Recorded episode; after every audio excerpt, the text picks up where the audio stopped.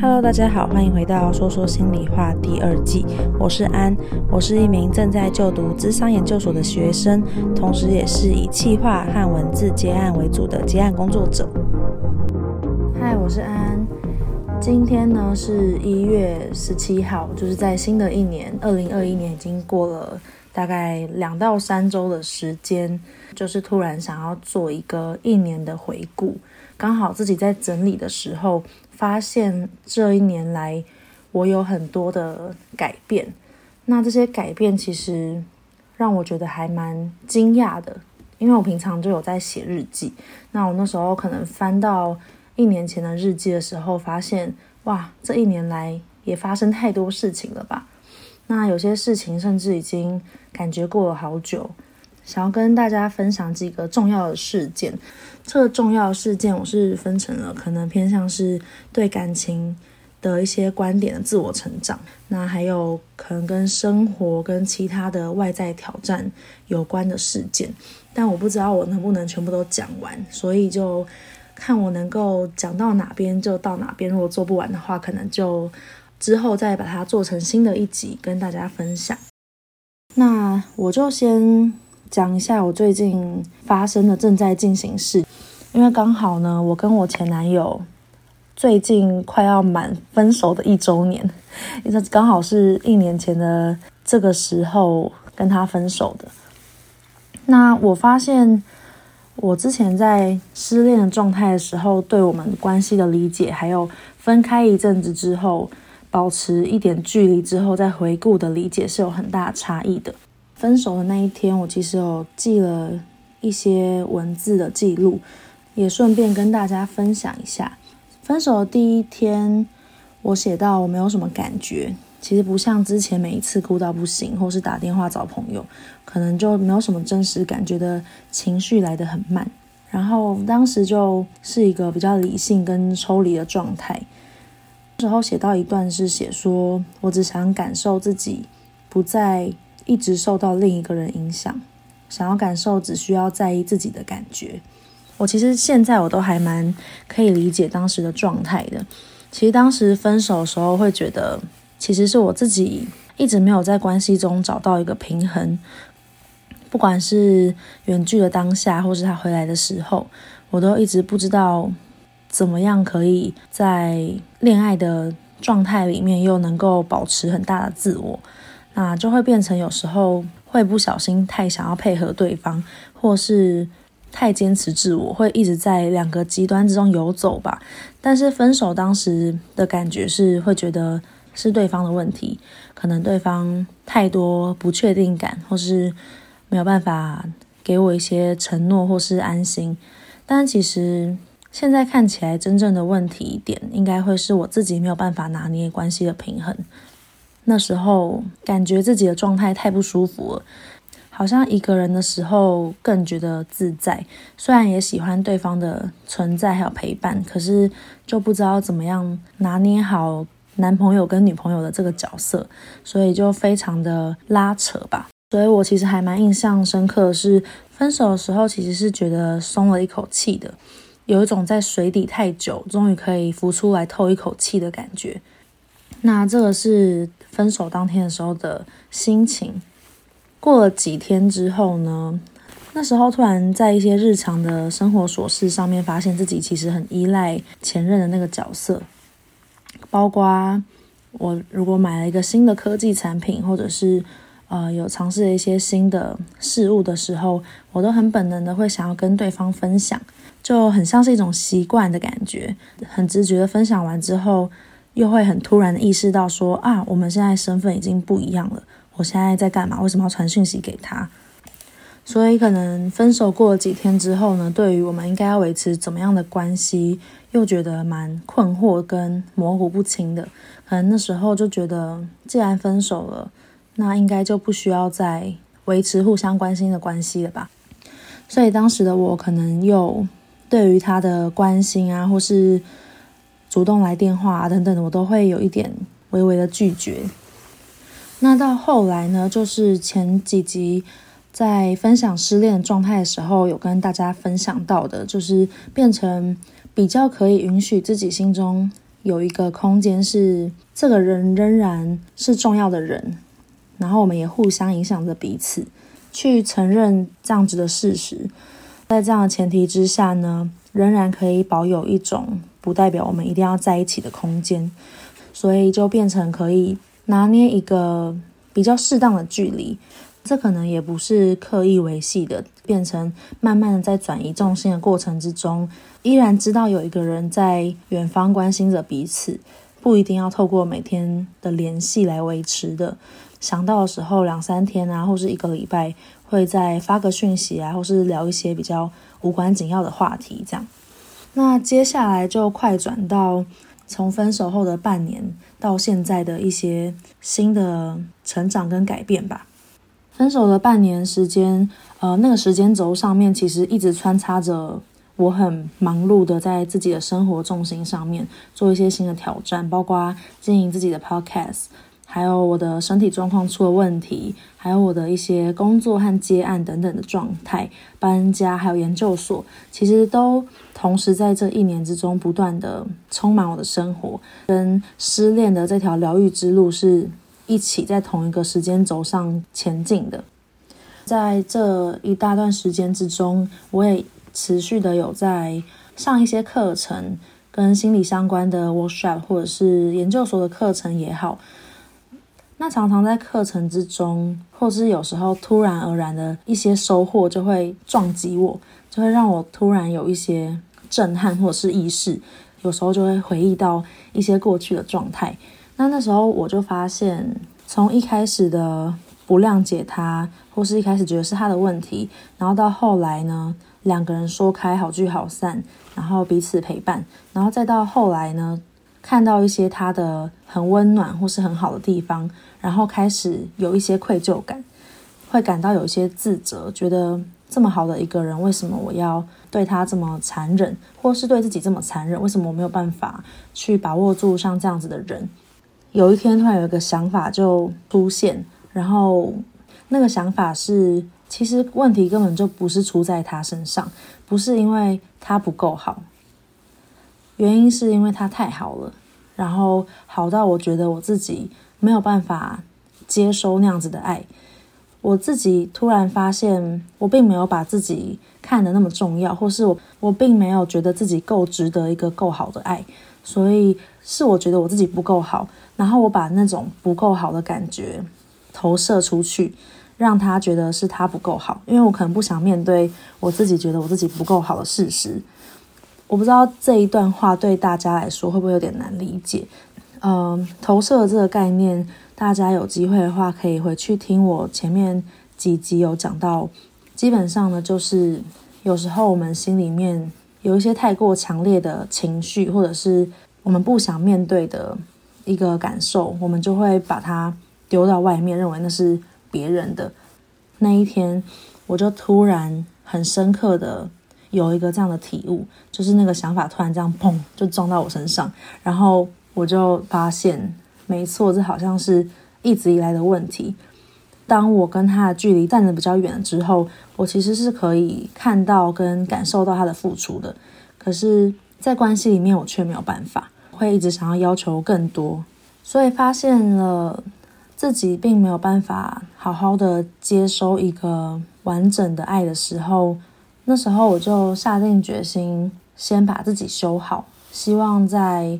从那时候开始的往后的日子里面，可以让自己成为一个够爱自己的人，跟够值得的人，可以好好把爱收下的人。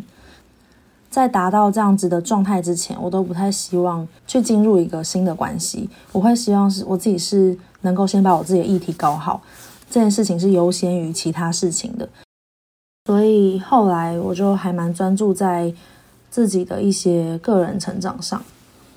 在那个很重大的启发之后啊，就很像是开了一个天眼。后来就陆陆续续在发现了更多。关系里面当时看不到的一些盲点，其实很多人都是这样。后来跟朋友讨论到的时候，他们也会跟我分享说，每一段关系都是在结束之后回顾的时候才发现，那个时候在关系里面自己做的不太好的一些地方。那我觉得我到后期也是有经历这样子的状态，发现以前有很多时候跟他的一些冲突，是因为我卡在一个自己的情绪里面，因为我卡住了，所以没有办法让对方很全然的接受到爱的状态。举例来说，当时的我其实一直有一种很难说出口的期待是。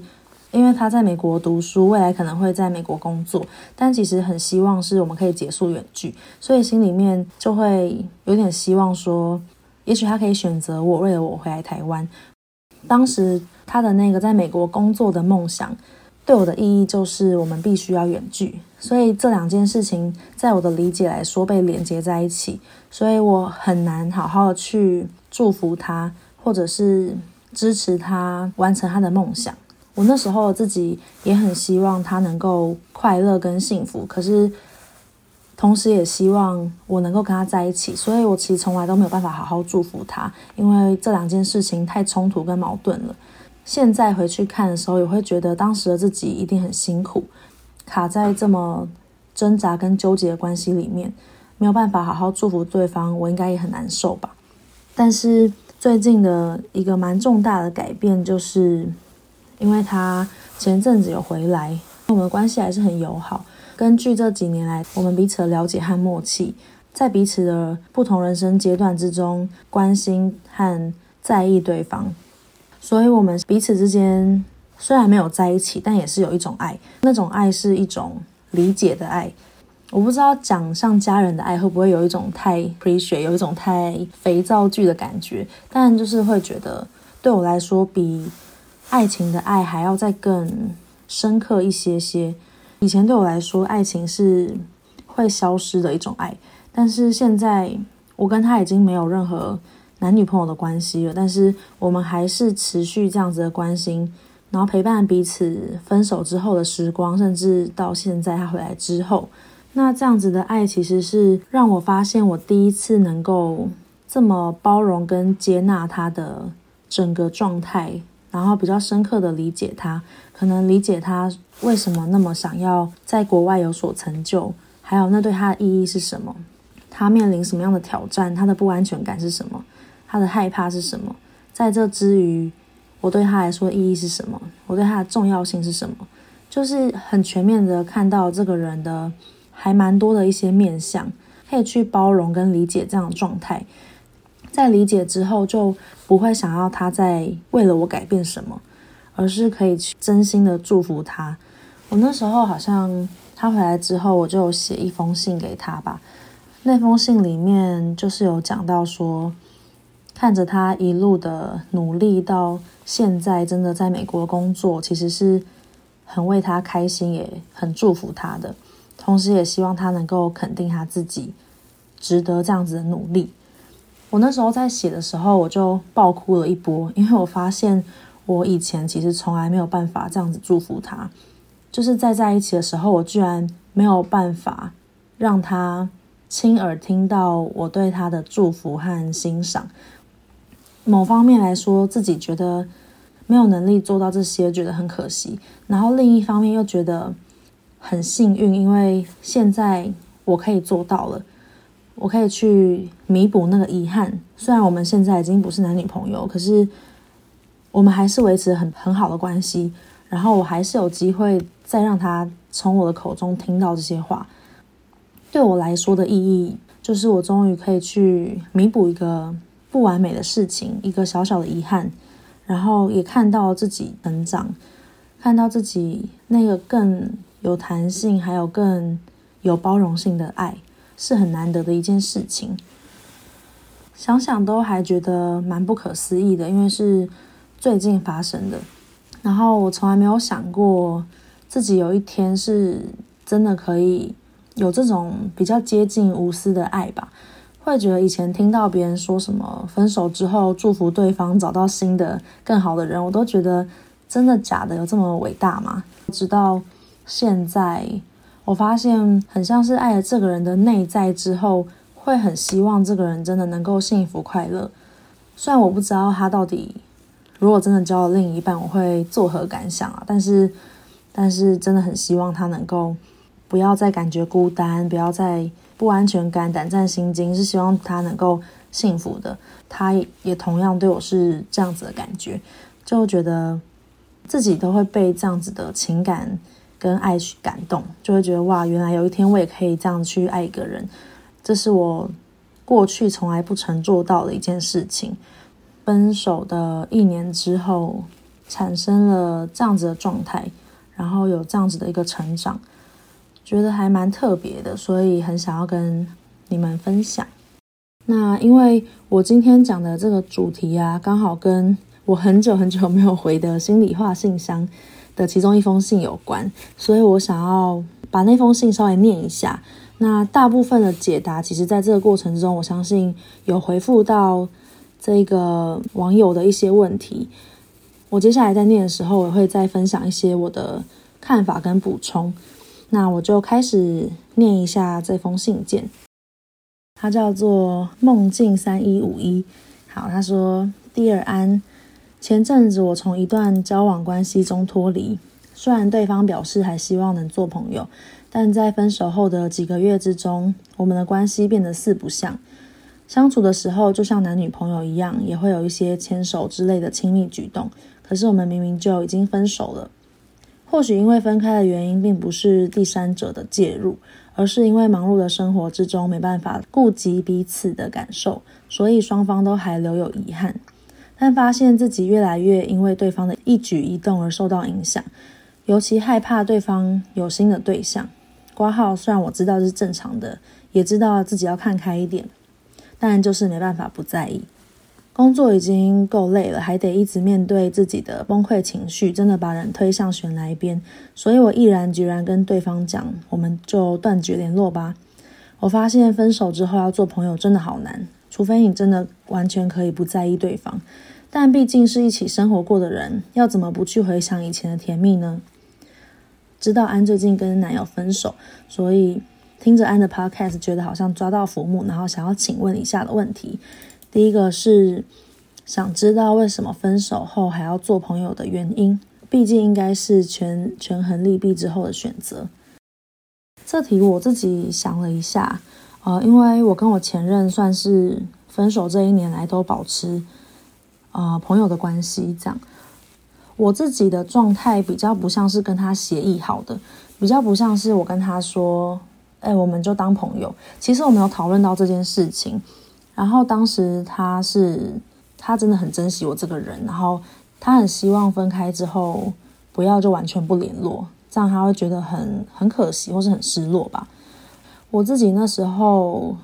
就其实我也知道他是一个很好的人，然后也像是我生命中的贵人，所以我也觉得好像没必要完全不联络，所以当时就决定好不要暂时不联络。可是我在那个分手的一年之中，我也有很多次。还蛮拉扯跟纠结的时候，会觉得朋友之间的界限一旦太靠近，就有一种觉得很怀念过去很亲近的相处的那种感觉，然后觉得很痛苦。所以当时应该一年之中，我也有了好几次会觉得想要跟他直接完全不联络的断掉，但后来也不知道为什么，就是鬼使神差，有继续再保持联络这样。不过，我觉得还有一个比较大的重点，是因为我们分手这一年之中，几乎都是远距的状态，所以我们其实见不到面，所以好像不会有见面之后肢体距离很靠近的问题。这些拉扯都是比较偏向是在呃讯息上或是声音上面的联系选选择这样。然后，如果说为什么分手后还要做朋友，我的第一个想法是，就是我知道有些。人他可能真的是很可贵的，或是他是真的很独一无二的，包括可能在在一起之前就是朋友的关系，或者是青梅竹马，或者是你们陪彼此走过一段很重要的人生历程啊，等等等。在交往之余，就还有一些感情基础的关系。我相信这样子的感情，其实分手之后应该很难说就直接断掉这个关系。所以我猜想。分手之后还想要保持朋友关系的话，应该也是因为原本就有还蛮深厚的感情基础吧，或者是真的非常舍不得这个人离开自己的生命，不完全断绝联络，也许对彼此来说不会是那么痛的一件事情，就宁可渐行渐远，或者是宁可慢慢淡掉。就是对这一题的回复。那当然，我讲的这个就是其中一种可能性，也有其他可能性。也许他就是不想要当坏人，或者是名义上就是想要保持朋友关系。那这些其实我就没有特别去讲这些的状况。毕竟还是要回到你们自己的关系脉络去思考。那第二个问题呢？他问我说，在和前任相处的时候，真的心里都不会有一丝涟漪吗？这个如果套用在我自己的案例的话，我发现我自己的理性跟理智其实是非常强势跟强硬的。如果整理过往的经验来看的话，很多时候我分手之后，我会用理性来阻断我的感觉，就是当然。这个人跟你曾经亲密过，不可能完全你就说不爱他就不爱他，或是说没感情就没感情，这是有点难度的。但是我会想要保护自己，所以可能在见面的时候，过去我就会撑起一个样子，有点像是一个保护墙的感觉，把对方阻隔在外面，然后尽量让自己的感受不要出现，或是不要跟他连接。感受连接的话，就会让我。心软，或者是让我做出一些冲动的选择，所以我过去都会倾向这样。但这次其实一开始也我也有一点，他回来，然后我们见面的时候，我就觉得都这么久没见了，我就是把他当朋友啊，所以我就会很抗拒他跟我太靠近的一些举动，然后就觉得我们就保持一个适当的距离就好。嗯、后面几个礼拜，我们就是还是有在。联系跟见面，我发现我自己是有试图在压抑我的感受，某一部分的自己是感觉到他对我的好跟他的在意和关心，然后那部分的我其实也还蛮感动的，可是我的理智有点不让我去感受，所以我当时的自己其实蛮冲突的，就是有点理性跟感性的拉扯的感觉。后来就是有做了一些整合跟一些决定。这个有点复杂，就是我可能之后再跟大家分享，就是当你自己内在冲突的时候，你会怎么去整合这件事情，我就先跳过。总之，我当时就决定说，我知道我的理智也是想要帮我避免痛苦，但是我其实我的感性也是想要去感受这一切，我希望能够像个人一样，很真切的感受到爱跟被爱、被在意、被关心。然后我也想要有丰沛的情感，也许我的感性也不一定就是一定要跟他复合，我只是想要去感受。就算我真的要做出冲动的事情，那我也一定相信我自己有能力承担那件事情的后果。所以我就决定我要去感受，然后经过一些整合之后呢，我就让我的感性比较出来，然后就变成我前面提到的可以。比较完整的去爱这个人，然后同时也可以接受说，虽然爱，但也不一定要在一起的这样子的状态。针对这个问题的话，我的心里还是感还是会有感受的，就是不会完全没有感觉。那完全没有感觉的话，其实就是我自己的理性在压抑。所以这是我自己个人的回复，因为每个人都不一样。也许有些人他的耐心或是他的爱可能被消耗殆尽了。也许他在见面的时候他就没有感觉了，也很看你们之间的关系和个人的看法。那我想，也许梦境，你可以思考的是，你是不是期待自己完全没有任何心动的感觉？那你是不是期待自己可以很快的切割开来？但我觉得也要给自己一点空间。我们就是一个人，我们就是会有很多矛盾和冲突的时候。然后你愿不愿意让自己能够去感受跟能够产生涟漪，还是你就想要让自己完全断开？你觉得这是保护你的方法？那我觉得没有一种一定是更好或更不好的，这都是取决于你的决定。那就看觉得哪一个方向是你更想走的，你认为对自己最好的。那同时呢，也要去知道说，不管做什么选择呢。它都很难有一个是全好或是全坏的选择，它背后都还是有一些相对应的风险跟代价要去承担。就像是我刚刚提到的，如果我感性了，我可能投入感情，最后会受伤或是失望，可是那我就愿意去承担这样的风险。那你做决定的时候，也可以想想看，它背后的代价是什么，愿意去接受它吗？呃，最后一个网友问我的问题是：如果你或前任发现对方有了新的对象，该如何去调试，还能维持朋友关系吗？这一题对我来说有一点难回答，因为目前我跟我前任都还没有交新的对象，但是我过去几任关系里面，我是属于比较快放下的那一个，就是我自己几段关系之中，我空窗期没有到太长，最多可能就是一年吧。我觉得分手之后啊，在完全放下那个人之前，要能够去接受他有另一半，其实是蛮不容易的事情，也蛮挑战的。所以我觉得一样的建议就是不要逼自己祝福对方。如果现在自己就还没有办法做到的话，就接受自己，也许还是会比较，也许还是会不甘心。可是。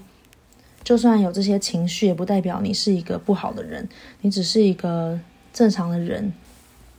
那可能这些也都会跟自己的议题有关，包括也许你会联想到，嗯，他这么快交新的对象，是不是你不重要啊？或者是你是不是被遗忘了，然后你被留在原地了？可以去思考说，这到底带给你什么样的感觉？然后为什么你会有这样子的感觉？那一样，在这之后，你还是可以选择要不要继续跟他当朋友。我觉得最重要的就是跟自己在一起，关注一下自己的心理的状态。如果觉得勉强的话，那不用维持朋友也是没关系的，就给自己多一点空间。那如果无论如何发现都还是想要跟对方维持朋友关系的话，那也可以跟对方讨论看看，因为也许对方也会有一些不同的想法。那就记住自己可以勇敢地提出自己的想法，也尊重一下对方的考量。我觉得，我相信抱着这样子的心态，就比较有办法去适应彼此关系的转换，还有彼此的状态上面的变化。本来是想要做一年的。